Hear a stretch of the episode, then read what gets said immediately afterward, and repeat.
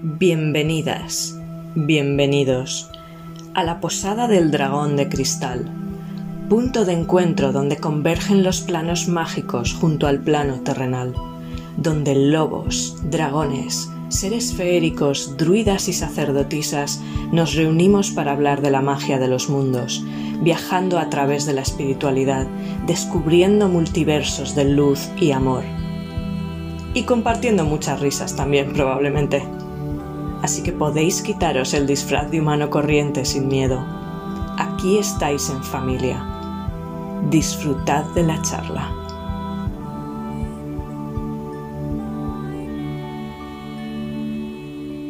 Hola. Hola, muy buenas, Recóndita. Aquí estamos en la segunda parte del episodio sobre comunicación con animales porque nos dejamos muchísimas cosas en el tintero, bueno, que se puede hablar de mucho, ¿no? Y, profundizar mucho. Mm. Entonces, bueno, como habíamos comentado en la primera parte, eh, a mí se me ocurría, ¿no? Quizá hablar un poco sobre otros animales que no sean los más cercanos necesariamente como domésticos, lo que solemos pensar, pues como caballos o incluso también me han venido a la cabeza delfines, no sé si...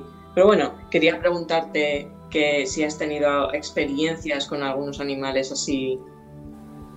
No tan, no tan de dentro de una casa, ¿no? sí. Pues con un caballo se me ocurrió preguntar, estaba dudando en preguntar porque pasé por un prado donde había una granja y yo soy vegana, pero quiero comprender cosas. Entonces mm. mi sed de sabiduría y afán de saber y saber y preguntar y aprender eh, aún así me quedé quieta mirándolos. Había tres en ese momento, en ese prado. Y si alguno quería comunicarse, pues bien. Si no, pues como cualquier persona. Te cruzas una persona, hola, ¿quieres charlar un rato? Hoy no. pues perfecto. Uy, pues ese tema es muy interesante porque incluso entre los humanos no tenemos concepto de respeto en ese sentido. Es verdad. Y de hecho cuando ves a alguien por la calle y piensas, ay, no, no me apetece hablar ahora, te empiezas a sentir culpable y mal. Lo digo porque hace no mucho me pasó. Mm. y es como que quieres esconderte o huir, se genera una situación incómoda, extraña, solo porque tú en ese momento a lo mejor no te apetece hablar, no porque no te caiga bien la otra persona o no, ¿sabes? Es, simplemente, no, es que ahora mismo yo estoy en este otro estado mental y no apetece hablar, pero tenemos todas estas, no lo respetamos, ni siquiera lo tenemos en cuenta. Exacto, es, es verdad, ¿eh? Es verdad. yo, yo no sé si puede que haya gente que me diga qué borde soy, pero es que me da igual. me da igual porque primero me respeto, me... Claro, si no estás tú que a veces te retiras como un ermitaño, que a veces te retiras para recuperarte porque te dedicas a esto y ayudar a los demás muy a tope. A veces necesito soledad o recuperarme de algo o de una comunicación muy fuerte y digo, pues ya volveré a aparecer cuando esté renovada o haya recogido nueva información para seguir enseñando, etcétera. Pero a muchos niveles, no solo en esto, de eh, puede ser que no me apetezca quedar hoy y ya está, y porque estoy en mí o estoy en una etapa de creatividad que estoy haciendo atrapasueños a tope. Y quiero estar sola y ya está. No, hoy no quedo, no, hoy tampoco, no pasa nada. Uy, es un tema muy interesante a tratar, quizá, en otro episodio. Eh, el choque o la diferencia o dificultad eh, para alguien que está trabajando la comunicación con planos más sutiles cuál es la, dificultad de interacción con gente que está, digamos, entre comillas, absolutamente dormida en ese sentido. Mm. Claro, la prioridad, la percepción y prioridad de la gente que no eh, está despierta en ese aspecto es totalmente diferente a la prioridad y necesidades, como tú bien decías, de alguien que está haciendo un ejercicio en planos más sutiles y con otros elementos claro, las necesidades y, y, lo que necesita, sí, o sea, es, diferente. Entonces ahí tiene que haber un choque por fuerza. Pero quizá esto es súper interesante, pero para otro capítulo. Claro, perfecto. Pues me acerqué y pregunté si querían comunicarse, pero estuve dudando en, voy a preguntar, prepárate para lo que puedan contarte también, que están en una granja. Y entonces eh, dije, venga, hoy es el día. Se me acercó un caballo con una estrella blanca en la frente, en el tercer ojo. Muy amable, muy, muy amable. Porque dije, bueno, me dais una señal si queréis comunicaros y el que quiera acercarse, pues eh, adelante. Y lo primero que le pregunté, bueno, si quería comunicarse y si tenía nombre, si quería, porque en un momento dado, a ver, eso de poner nombres es cosa nuestra, en verdad. Sí, sí, cierto. Y no tienen nombre, ellos son y vibran. Que alguna vez sí, te dicen, yo soy tal, que todo puede ser, y ya está. Pero no es algo que suela preguntar yo, ¿eh? Pero sin embargo, no sé, en un momento de la comunicación se me ocurrió preguntarle a ese caballo en concreto, ¿tienes nombre? Y me dice, soy una estrella matutina. Y me mostró su ser, que era una cabeza, vi una cabeza de caballo, donde todo alrededor eran ramificaciones que se extendían con muchísimas hojas. Mm. O sea, me vino el nombre, pero representaba eso también. Era como un caballo árbol. Y yo, ¿de dónde vienes? Porque siempre tienen un origen o el ser ha venido de cierta eh, constelación o cierto planeta. Eh, y digo, ¿y tú de dónde vienes? Y digo, vengo de aquí, pero era elemental, es mi primera vida animal. Y yo, y elige ser un caballo de granja aquí mi mente humana. y eliges, eliges esto, hijo mío, y me dice, he aquí la lección, ¿eh? Los caballos de granja, bueno, también creo que me comentó que entraba la vaca, bueno, él en concreto, los que estamos acompañando el proceso del granjero, lo hacemos con un amor de madre que esa persona no tiene. Wow. Están, son energía de madre, materna, maternal, sobre todo la vaca. Es mamá. Una vaca es madre. No porque las violen y les hagan eh, físicamente, sino la energía. Es maternal, a tope. Me dijo eso.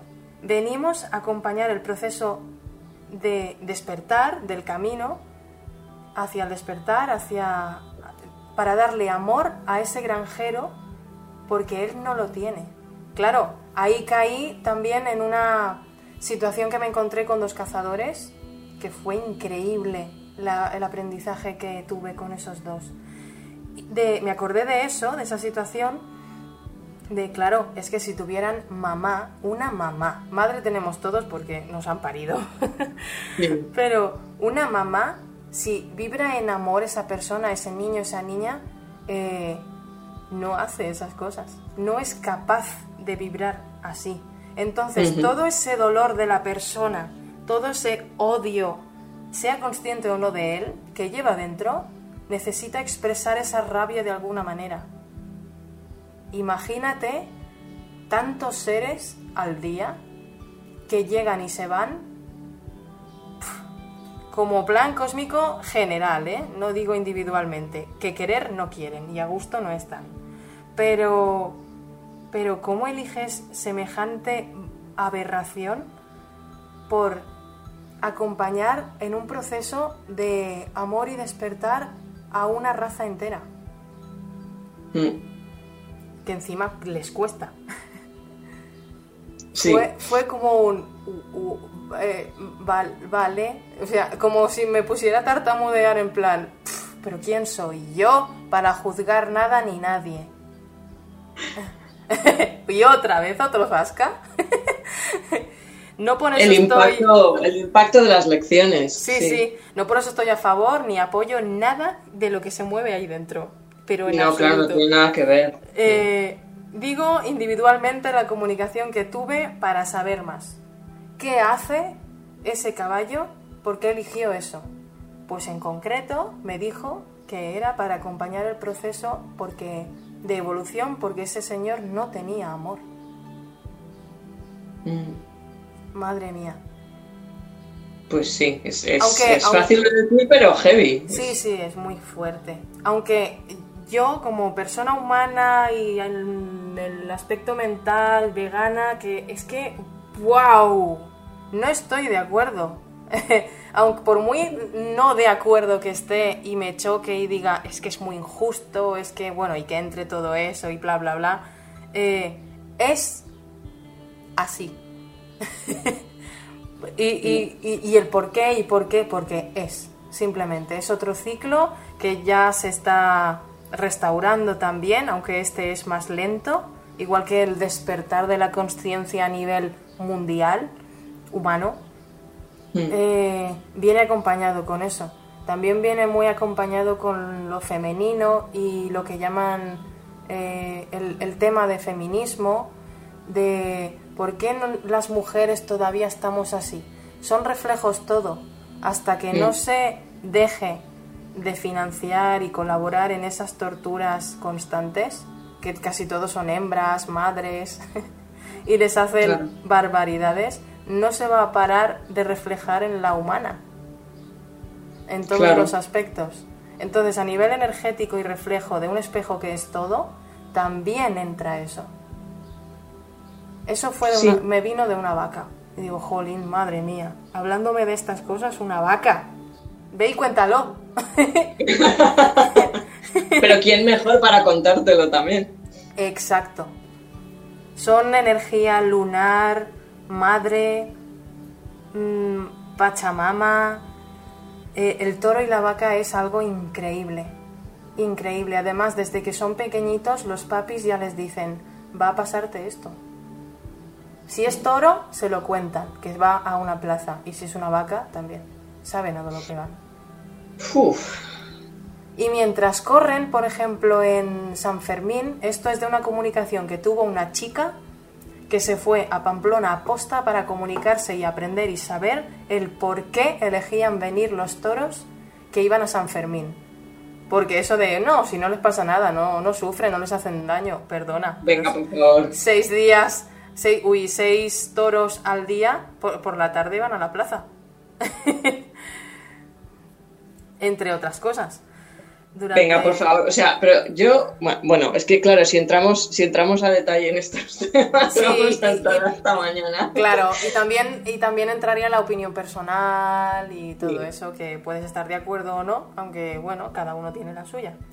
Pues No, yo lo único que quiero añadir es que por lógica, eh, incluso aunque no sufran un daño físico evidente, no les ataquen, no les hagan daño físicamente, el estrés, la energía de los humanos en ese momento ya es suficientemente alteración y suficientemente tóxico. Lo que pasa es que el ser humano estamos acostumbrados a esta toxicidad y no nos paramos a pensar en el efecto energético que eso tiene.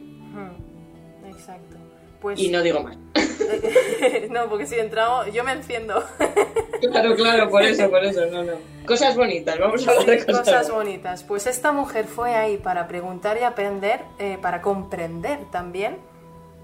Mm. Y se le acercó un torito blanco, encima el oh. blanco, lunar, precioso.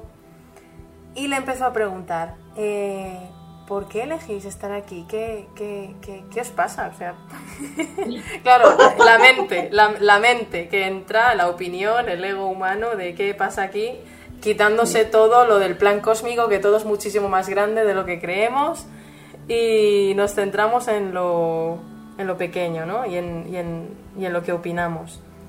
Eh, añado otra vez que yo no estoy nada de acuerdo con estas cosas, pero el mensaje fue este somos seres lunares, es decir, energía femenina, que estamos muy conectados con la mamá tierra.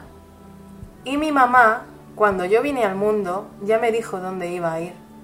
Nos explican antes de nuestro camino qué va a pasar y qué vamos a, por dónde vamos a sufrir, pasar, eh, proceder según estos seres humanos.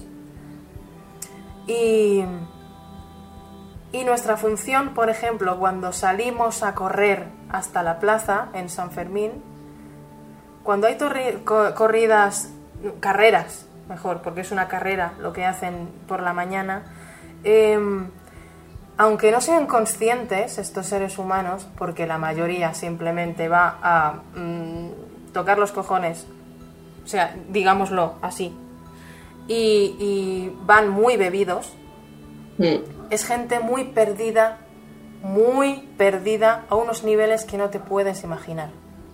Sobre todo el la idea de, Buah, voy a correr delante de un toro junto a un toro para sentirme más fuerte. Sientes su potencia, porque tú la necesitas. Mm. Porque no eres consciente de que también la tienes. Y no por eso tienes que ejercer eh, poder sobre nada ni nadie. Eso ya también viene con problemas de la niñez o del árbol genealógico y todo esto, ¿no? Sí. Pues volvamos al toro en concreto, que dijo, em, movemos la energía de mamá, sobre todo cuando se oyen los cascos retumbar en el suelo. movemos y levantamos esa energía de madre para repartirla en toda, eh, entre toda esta gente que la necesita. Y no solo en concreto esa que está presente, sino en general, para la humanidad, para el mundo, porque necesita esa energía de mamá que se, que se han olvidado que tienen. Sí. Y sé que mi final es ese, pero he dado mi amor absoluto y total en ese trocito de calle. Qué impresionante, qué potente.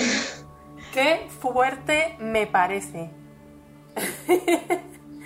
Pues sí, porque además, o sea, no, no lo he visto venir en el. Claro, ¿cómo lo vamos a ver venir? Pero yo estaba pensando, yo estaba como conectando y analizando el punto de vista del humano ahí y yo lo que veo muchas veces es toda, toda la mm, oscuridad, toxicidad, sombra que reflejamos, eh, sobre todo lo que proyectamos hacia afuera, para mí tiende a ser una forma indirecta, lo he dicho muchas veces, e inconsciente de purgar todo eso. Hmm. La gente no es consciente, pero lo está y muchas veces eh, lo hacemos eh, bajo denominaciones como entretenimiento o cosas así, como diversión, entretenimiento. Le quitamos importancia por el propio miedo que tiene el ser humano de ver esa sombra y esa toxicidad que tenemos dentro. La lanzamos hacia afuera y lo llamamos de otra forma, quitándole importancia.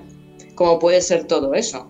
Es tóxico, es, es eh, agresivo, entre comillas, digamos porque mucha gente no lo verá como agresivo, pero lo es, energéticamente es agresivo, hmm. es, es, oscuro.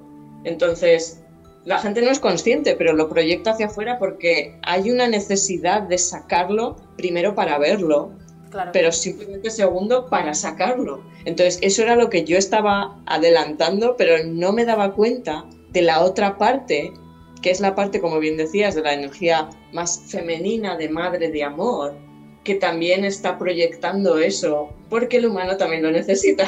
Claro. Por lo tanto. O sea, la cantidad de energía que se mueve ahí es muy bestia. Muy, muy fuerte, muy potente.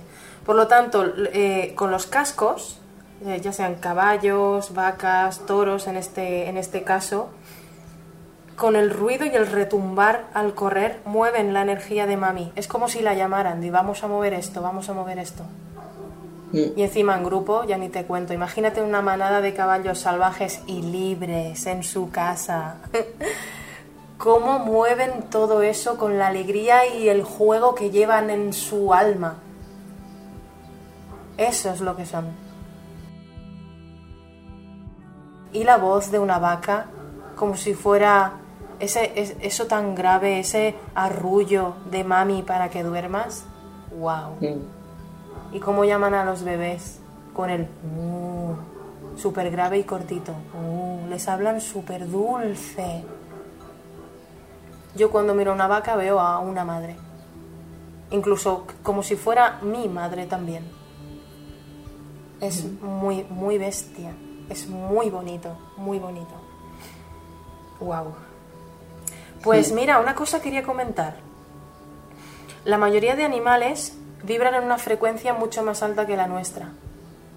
Eso que somos superiores. Me, me sorprende, vaya.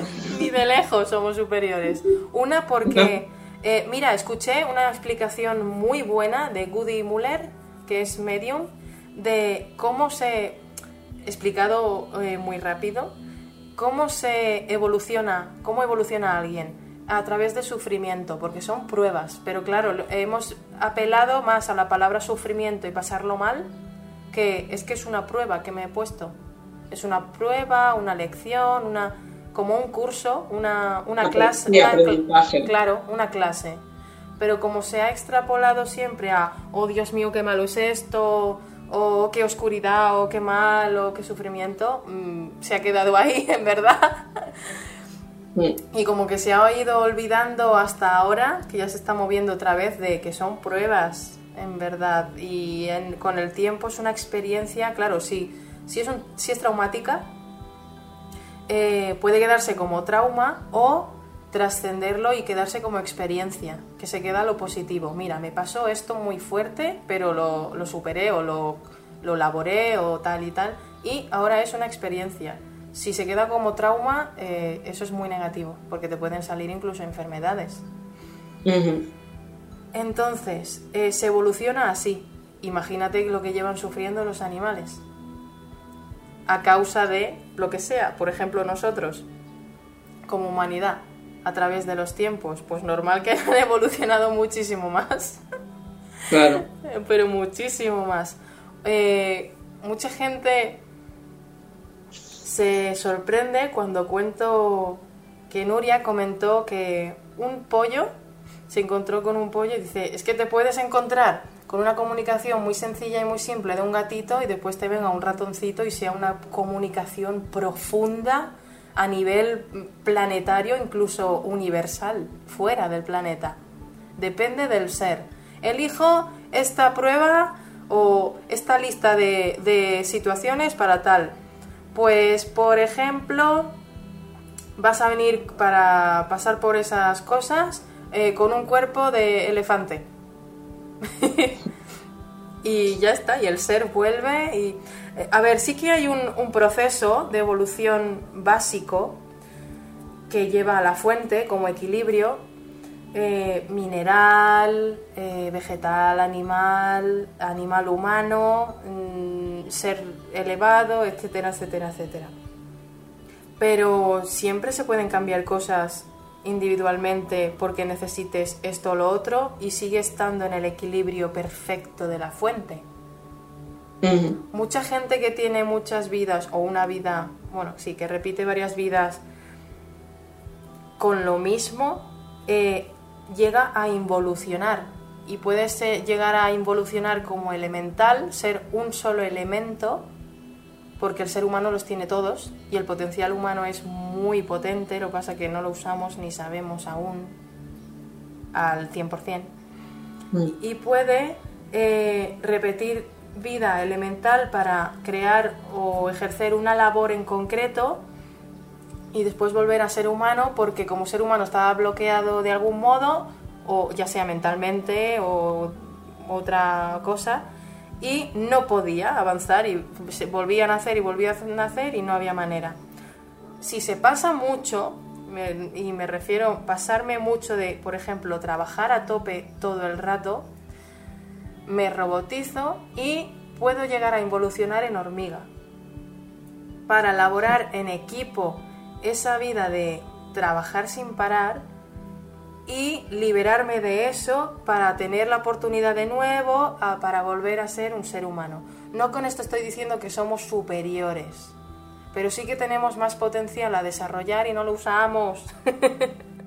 Sí, o sea, de, alguna forma sería como ir a lo más sencillo de la lección que necesitamos trabajar para desbloquear ese elemento y luego ya poder continuar. Claro, y nos dan la oportunidad de volver a regresar a algo que ya habíamos sido para eh, tener la oportunidad de seguir avanzando, subiendo, eh, pasando de curso, que como digo yo. Y hay mucha gente que se ha portado, por ejemplo, muy, muy, muy mal y ha vuelto a ser un mineral a lo, a lo primordial. O sea, es, eso, ahí ya tienes que haber hecho cosas muy fuertes durante muchas vidas. Esto me lo contó mi amigo de, de México, Donatiu, que algún día me gustaría hacer algunas charlas con él. Por supuesto. Es, es, una persona muy bonita. Muchos besitos, Donatiu.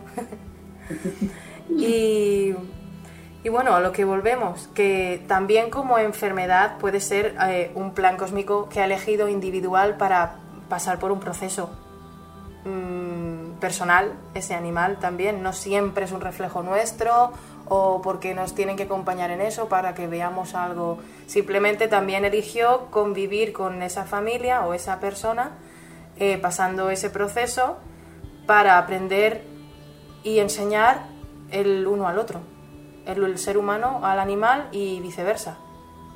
Mm. No siempre tiene por qué estar tan vinculado y no siempre tiene por qué venir de nosotros o desde nosotros, que también individualmente ellos tienen sus cosas. ¿Y qué más? Por ejemplo, el nombre, el nombre que les ponemos. Es tan importante cómo suena el nombre y qué, qué significa. Por ejemplo, una cosa es llamarlo trueno, que suena fuerte, algo potente, algo energético muy, muy bueno. Y otra cosa es llamarlo, por ejemplo, el vídeo que, que comentaste de la pantera, que llamaron Diablo, y ellos son todo lo contrario entonces también genera energéticamente algo muy negativo. No solo por lo que representa la palabra diablo en concreto, sino eh, puedes llamarlo igual que las personas que se llaman dolores. Eh, tiene mucho que ver el, el nombre. Y, por ejemplo, si es un perrito que es muy chiquitín, que tiene tendencia a estar pues mm, más débil que menos por la vida X que haya llevado, pues llámalo Sansón o algo así. Con, los nombres les, les damos muchísima ayuda y muchísima fuerza. Por ejemplo, la pantera diablo pasó a llamarse espíritu. Va. Claro, aquí lo que entra en juego es obviamente el ser humano que lo que hace es proyectar en lo que tiene delante lo que sea. Por ejemplo, yo imagino que por lo que se cuenta en el vídeo de un poco el pasado de este, de este leopardo negro, de esta pantera, eh, había estado en un, no sé si era un zoo o bueno, algún lugar... Eh, sí, bueno, pues peor, un circo, todavía peor. Eh, claro, la fuerza, él siendo consciente de su potencia, de su fuerza, de su intensidad espiritual, no física solo, sino espiritual, viéndose en un lugar así donde, pues, pues, a ver, en el peor de los casos los maltratan, en el mejor les están, los están explotando para el entretenimiento del ser humano. Sí. Eh, claro, el sentimiento de ese ser ahí es esto es, para empezar, pequeño para mí, es para el valor que yo tengo espiritualmente, que sé que tengo, porque soy consciente, no se trata de ego, sino de es, lo que soy.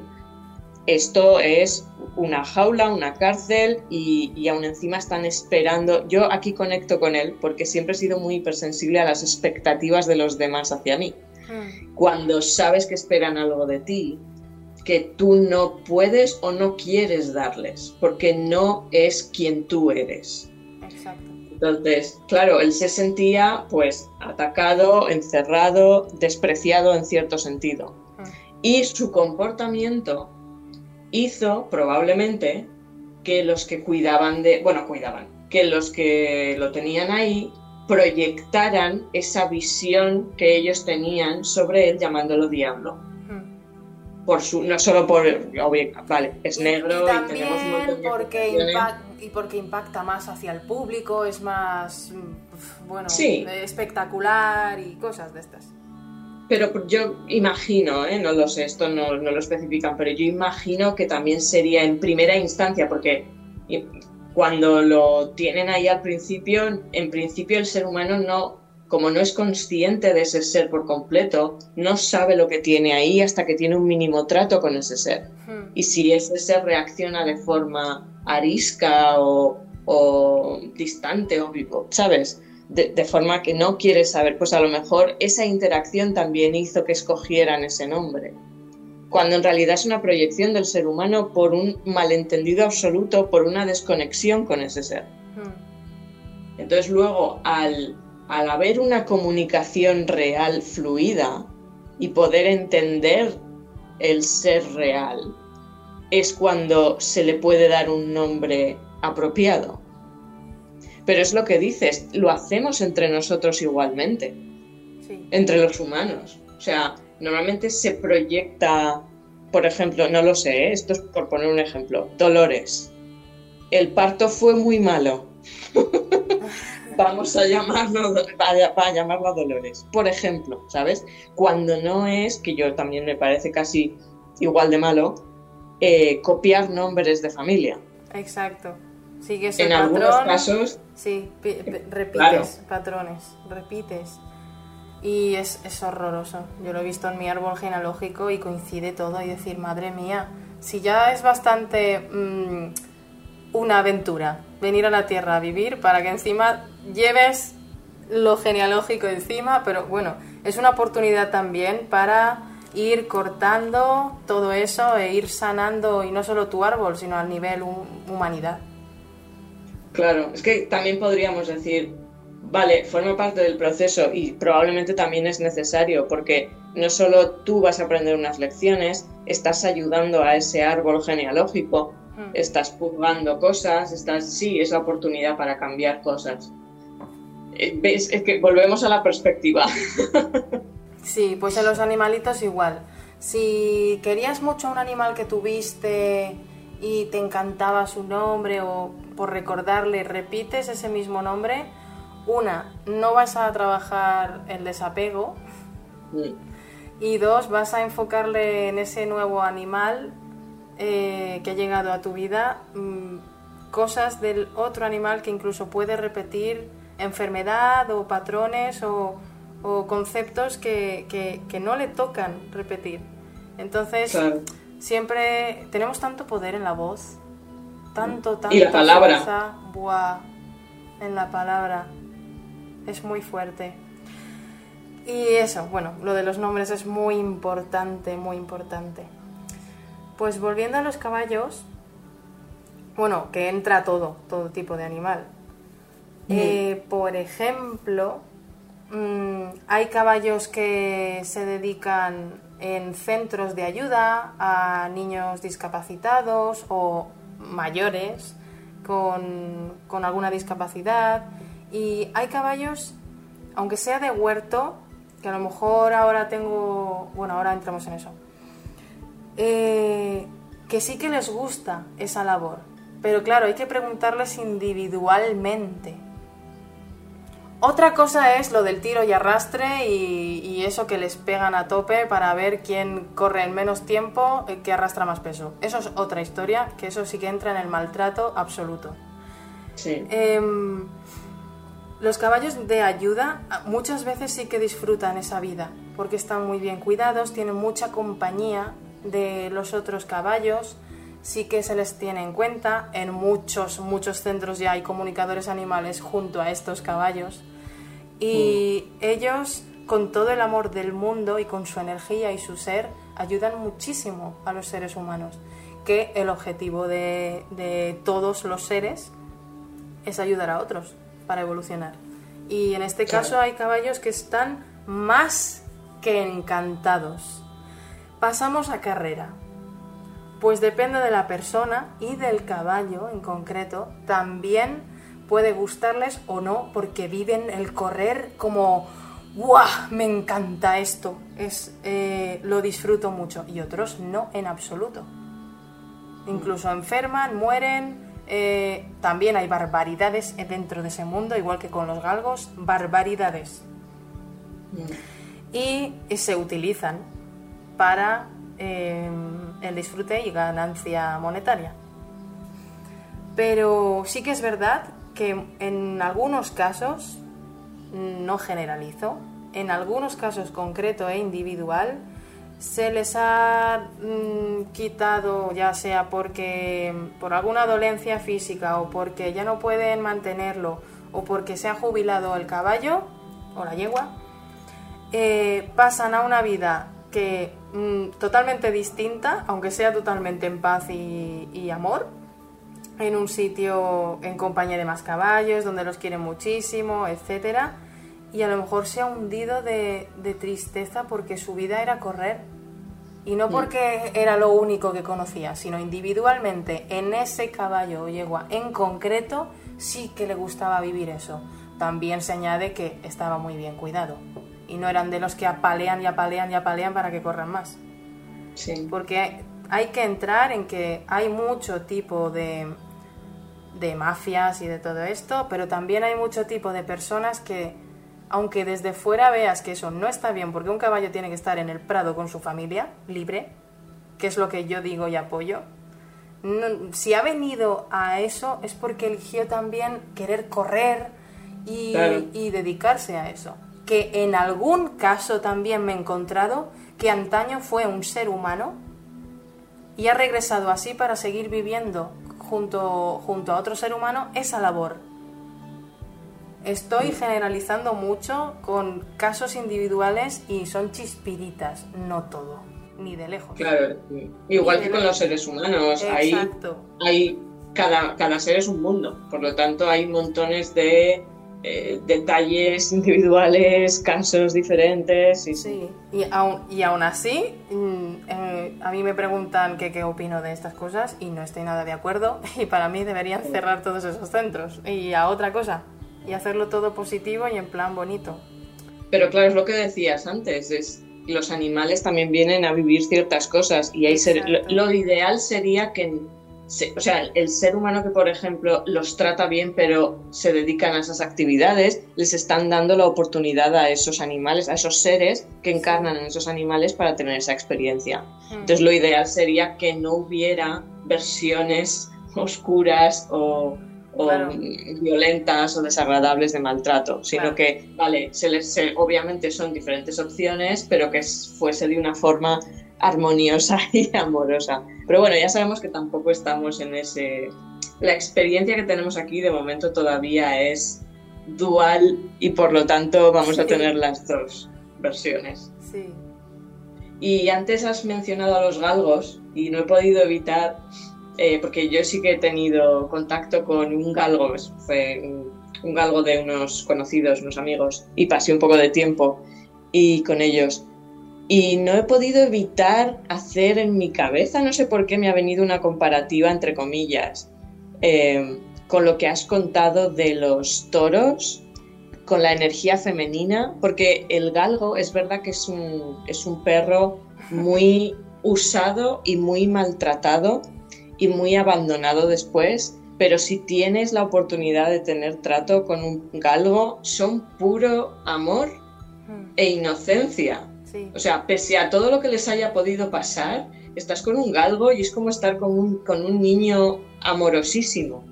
Mm, Entonces, me ha venido a la mente lo que contabas de, del toro este blanco y de la energía femenina y de cómo mueven esa energía femenina para toda la gente. Y no sé por qué he pensado que quizá también podía haber un vínculo ahí en el sentido de que los galgos tengan esa, esa energía para, ayudar con esa energía también? Pues no me he comunicado con un galgo en concreto, solo con una chiquitina que se escapó, que fue maltratada y la adoptaron una, pareja muy amorosa que la quería mucho, pero claro, tenía un, mucho esos miedos de maltrato extremo y con cualquier cosa se escapaba del susto y salía corriendo. en mi caso fue, me encontré con ella se llamaba Miel. O sea, era perfecto el nombre. Miel, dulzura. Y eso es lo que tiene en su vida ahora. Un saludo si me estáis escuchando, los humanos que tengáis a Miel en casa. Pues vino para eso, pero la lograron sacar de ahí, rescatar y la adoptaron. Pero eh, previamente sí que hubo muchísimo maltrato. Pues a lo que vengo.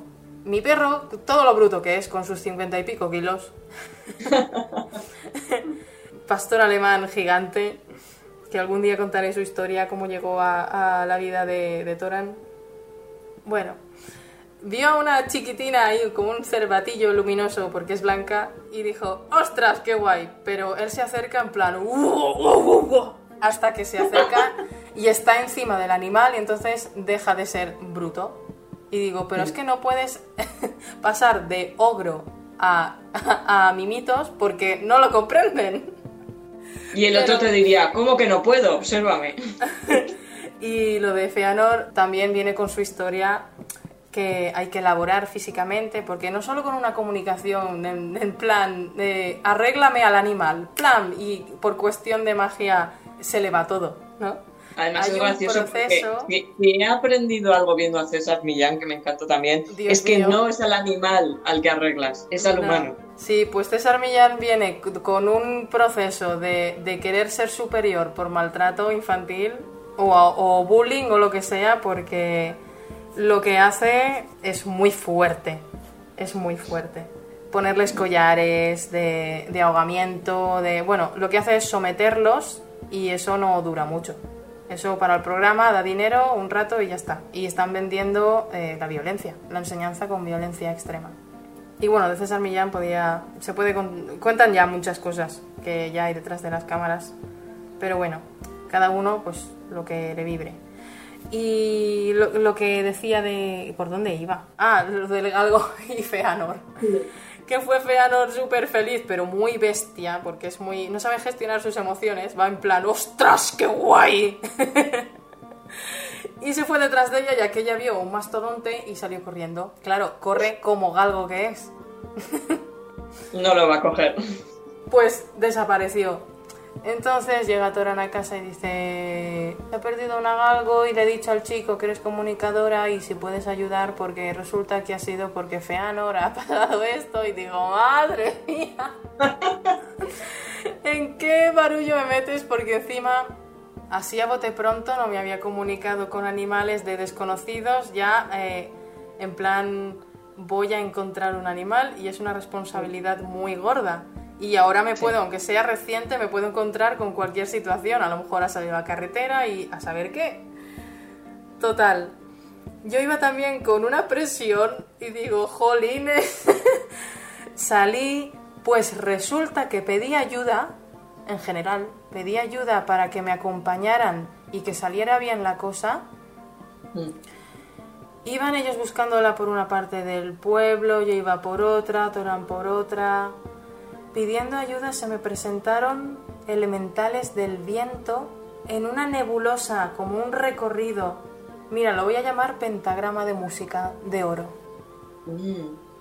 Y de ahí salían muchas caritas, sí que salían hadas con alas, porque son elementales de viento, cuando yo nunca he visto hadas en sí, en general, con alas. Los que yo he percibido, experimentado durante toda mi vida, mm, no tienen alas de per se. Y estas sí que tenían alas, pero veía como portavoz a un duende con un chaleco y llevaba algo en un bolsillo como si fuera una representación de un reloj con cadenita. Un reloj de bolsillo. Vestido así, parecía un hobbit y llevaba un gorrito muy pequeñito, zapatillitas como si fueran calcetines con la punta no era un calzado como lo conocemos.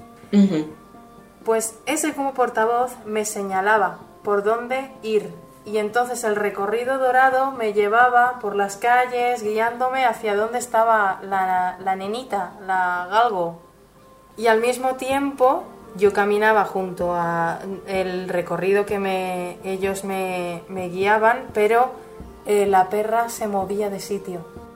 Entonces, aquí venía la comunicación a la vez con la conexión eh, a nivel elemental que me estaban guiando por donde había pasado la perra y a nivel comunicación animal con la perra en sí, que no me conocía de nada, súper asustada y había llegado en un momento que aún se estaba recuperando de un trauma y había llegado un perrazo grandísimo y la había asustado y había escapado. Entonces, claro, eh, mentalmente ella aún llevaba ese, ese plan de tengo miedo, me tengo que esconder, que no me encuentren.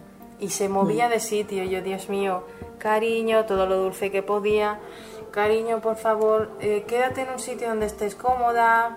Me envió una, una, una escena donde estaba en un jardín, una hierba, al solecito, yo, mira, te, vamos a encontrar si, si ha sido un susto, bueno, explicándole la situación lo mejor que podía y que sí que querían estar, convivir junto a ella. Eh, comunicándome, explicándole todo súper bien, como buenamente podía, y también con el... Yo interiormente estaba un poco nerviosa, porque era la primera vez que venga a la aventura, encuentra este animal, no fue como lo de Bagheera, que fue a nivel muy casero, fue muy zen, y esto era pues a contrarreloj. En un momento dado yo no me llevé ni el teléfono móvil, o sea, salí de casa corriendo y no me llevé nada.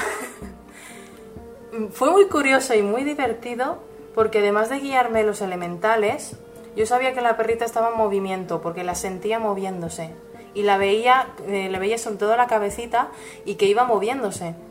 digo, esta perrita no se queda en el sitio, que se lo pedí, que, que era lo mejor que podía hacer para encontrarla y tal.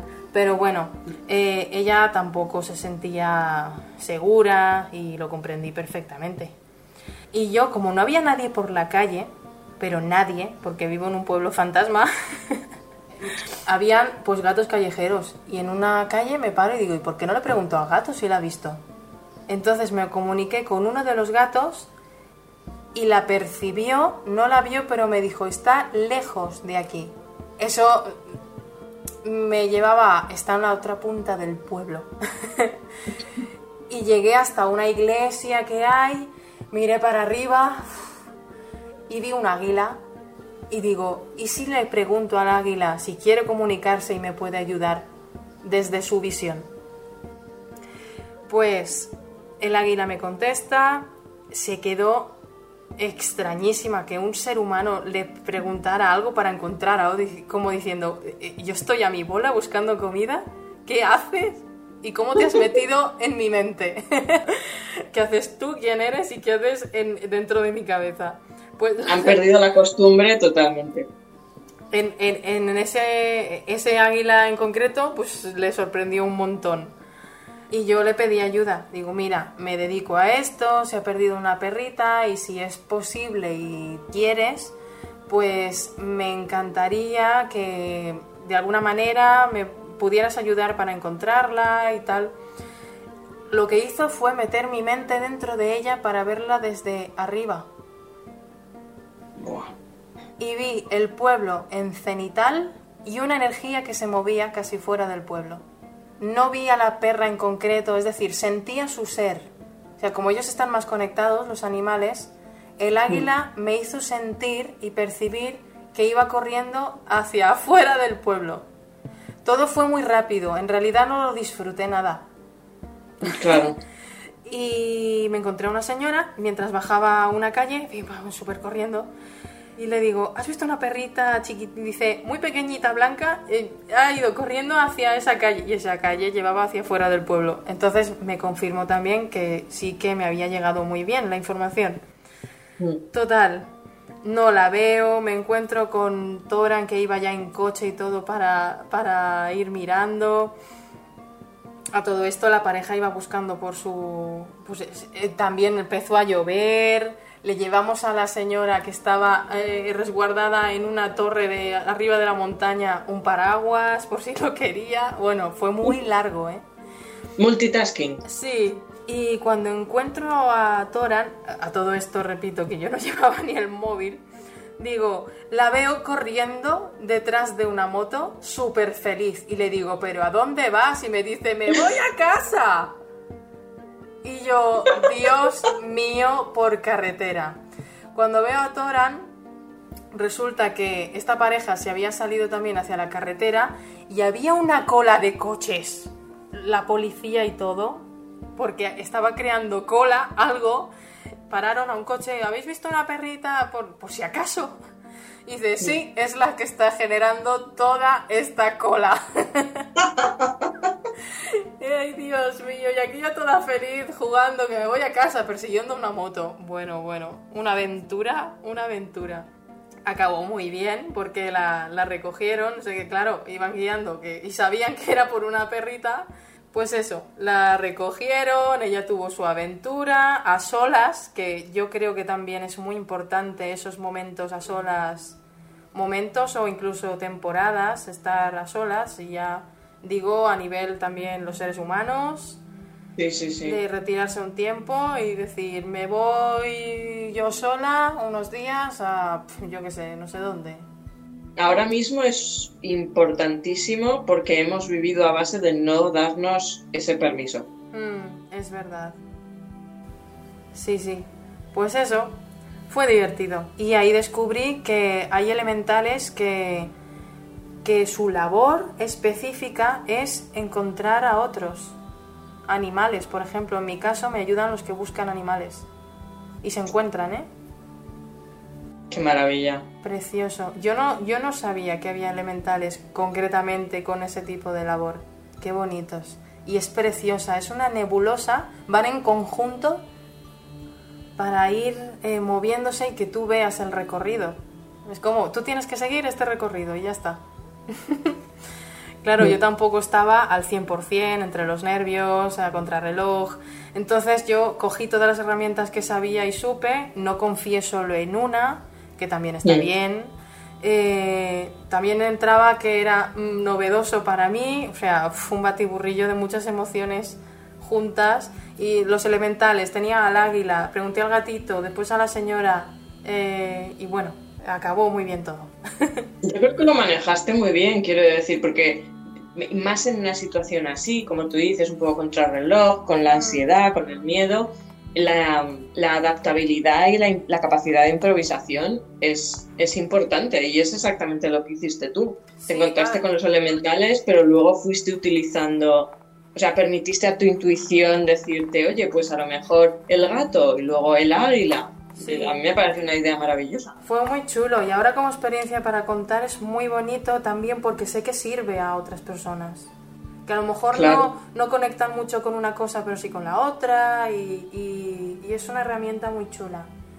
Y, piensa una cosa, por ejemplo, por ejemplo para el águila probablemente fue muy interesante, o sea, quiero decir, también fue un momento interesante en su día. Eh, sí, sí, para el otro ser, los otros seres también, sí.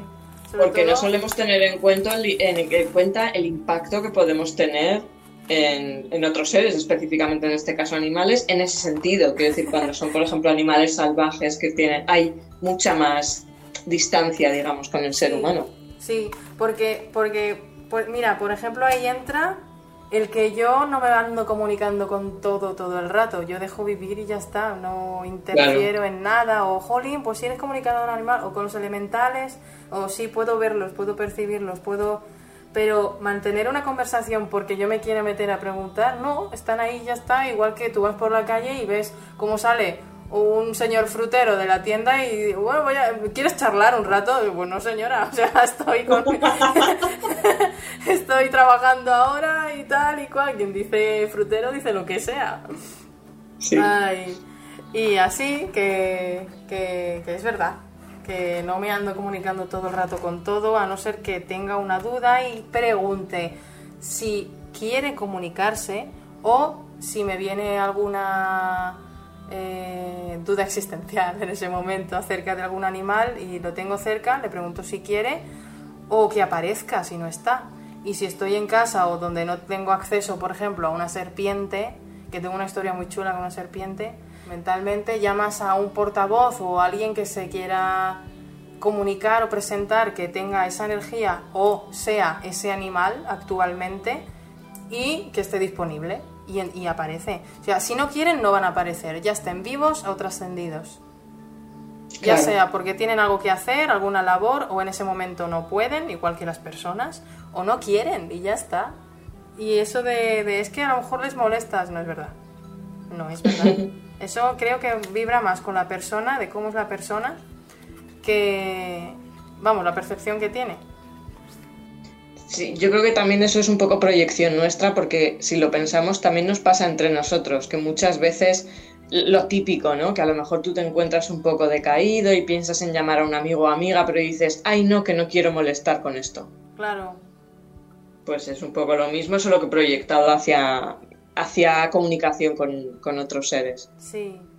Le repito porque lo quiero dejar claro, que si quieren comunicarse van a estar. Y si no, no, igual que las personas. Hoy no me apetece y a lo mejor al día siguiente sí. me comuniqué con una gatita perdida porque para practicar mucho iba por todos los tableros donde habían desaparecido o perdido o tal o cual. Y me iba comunicando y casi ninguno quería volver, ¿eh? también te lo digo.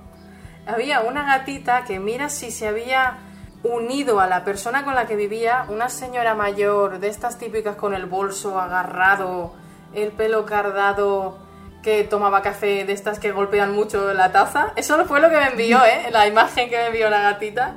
Ya era una gatita también muy mayor y se ve que estaba un poquito harta de esa señora. Entonces salió de casa y se fue a vivir su vida de lo que le quedaba a un parque. Y estaba muy feliz. Y encima le daban agua y pienso todos los días. Y quería respirar aire, libre y quería vivir lo que le quedaba en ese parque, que estaba muy a gusto y, la verdad es que había bastante seguridad, estaba, estaba bien. Pues resulta que me comentó, mira cómo proyectan la energía de en realidad esta gatita era igual que esa señora, ¿eh? Era muy eh, Claro, es que la convivencia, cuando hay choque de caracteres y más mm. cuando son similares. Y cuando te haces mayor también te cansas mucho de muchas cosas y bueno, eran varios aspectos de, esta gatita. Mm. Me hablaba muy borde pero educada. Mira si se asemejaba tanto y se había unido a esa energía de esa casa que la vi o sea, la, la visión que tuve de ella fue con el mismo collar de bolas. como, como una señora mayor, igual, una señora refunfuñona en plan, mira, a mí déjame estar, que lo que me queda quiero vivir súper tranquila y arreando, ¿eh? Arreando. No me vengas ahora a mí a molestar con lo que me queda. Y yo, vale, bueno, era, simplemente preguntaba si necesitabas algo. Qué bueno. Que yo lo hice personalmente para, para practicar yo que ahí podía interferir el ego de eh, esta gata a lo mejor no quiere ni comunicarse, ¿qué haces molestándola? Ahí entra, ¿ves? Lo que le he dicho, lo que he dicho antes. Y ya está, y no quiere, bueno, pues perfecto, me parece muy bien eh, que seas muy feliz y tal, me despedí, pero bueno, ya tienes unas risas para contar, porque... Ay. Y te iba a preguntar, bueno, has comentado que tienes una historia muy interesante con una serpiente. También yo tenía la duda, claro, al haber estado más en monte, a lo mejor no has tenido la oportunidad, pero no sé si alguna vez has podido comunicarte con seres cetáceos. Cetáceos no. Eh, tuve una, un ejercicio donde apareció en un curso de, Nuria, apareció un, delfín y que se llamaba Niel. Causalmente, después, años después, descubrí que ese nombre tenía que ver, se llamaba Niel, un personaje de un videojuego muy bonito que algún día contaré desde el principio de los tiempos, que digo yo, que empezó esa saga. Es una saga de videojuegos que es juegan mucho con el espacio temporal, eh, conexiones espirituales, eh, la energía maligna y la energía benigna, cómo vuelve para restaurar el equilibrio. Bueno, es muy profundo a pesar de que es un videojuego al fin y al cabo y mucha gente no ve más allá, pero me gustaría mucho contar, hablar de ese juego. ¿Cuál es el nombre del, juego? The Legend of Zelda. Ajá, vale, me lo estaba imaginando porque habíamos comentado otras cosas antes, pero quería que, lo dijeras. Y a nivel dimensiones, planos espirituales y plano bajo astral también hay uno, y los elementales del bosque. Hay mucho que contar de ese videojuego, mucho que contar. Y los arquetipos que representan también de valor, fuerza y sabiduría, uff, muy, muy potente. Y como no, la música también está muy, muy metida en ese juego. bueno, a lo que íbamos. Eh, no sé por dónde iba. Eh, bueno, te había preguntado por los cetáceos, pero ah, podemos pasar si quieres a la historia de la serpiente, si no es muy larga, si quieres dejarlo para otro episodio o lo quieres contar aquí. Bueno, con el cetáceo tuve una experiencia muy, muy cortita, muy pequeñita, que me puede acompañar para encontrar también animales perdidos. Y dije, anda, pues mira, qué curioso y qué, qué bonito. Y fue una experiencia muy bonita, pero claro, fue en otra dimensión. Resulta que mi amigo de México le regaló un collar a Toran, un collar que está hecho de la vértebra de una serpiente. Y él con todo su amor se lo regaló.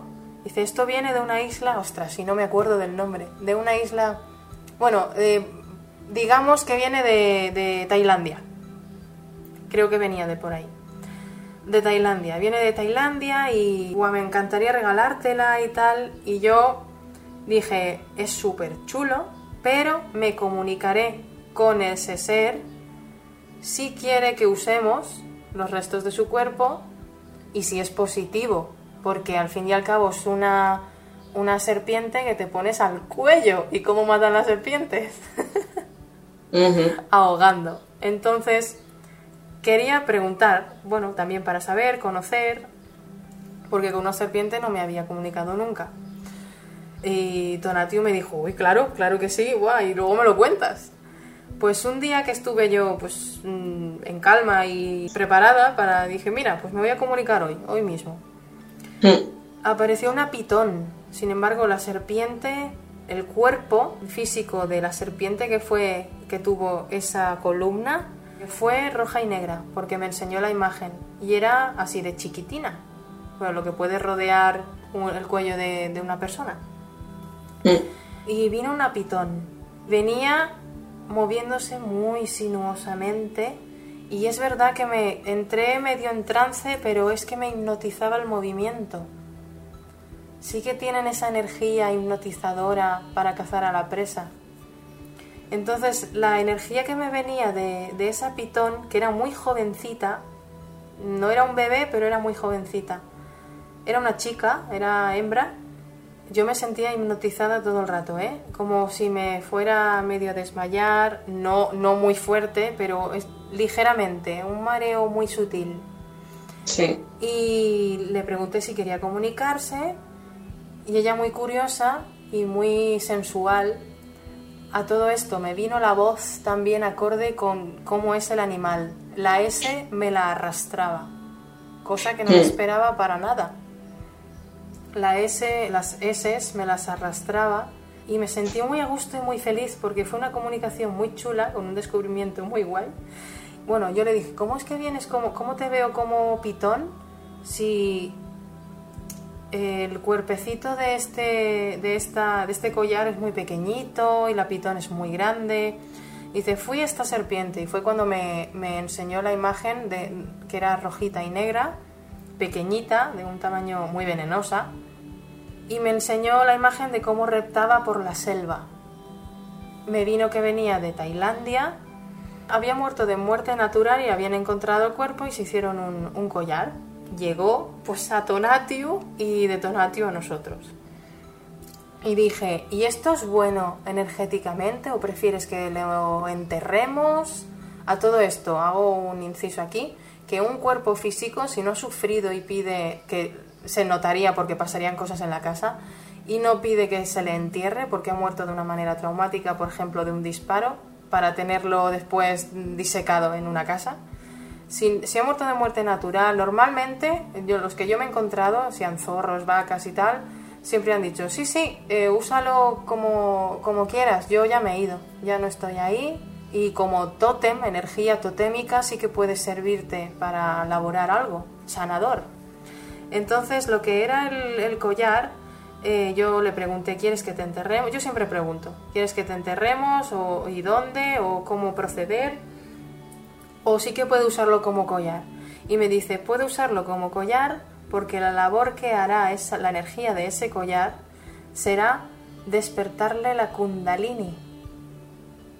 Trabajar todos los chakras desde abajo hasta la garganta.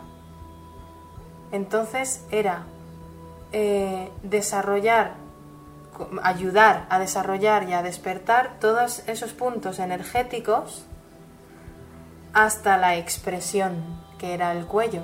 Entonces yo le dije, es que mi duda también era, al estar en el cuello y como vosotras cazáis así normalmente, eh, estrangulando por si tenía alguna repercusión y dijo que ninguna, que ninguna en absoluto, que en este caso, este collar, su labor sería energética, ayudar a desarrollar los chakras con más soltura, más fluidez y a despertar la kundalini, que es la serpiente, me dijo kundalini la palabra, la serpiente que tenemos enroscada en la tripita, que va subiendo por el cuerpo, iluminando todos los chakras para llegar al despertar de la persona, la conexión espiritual.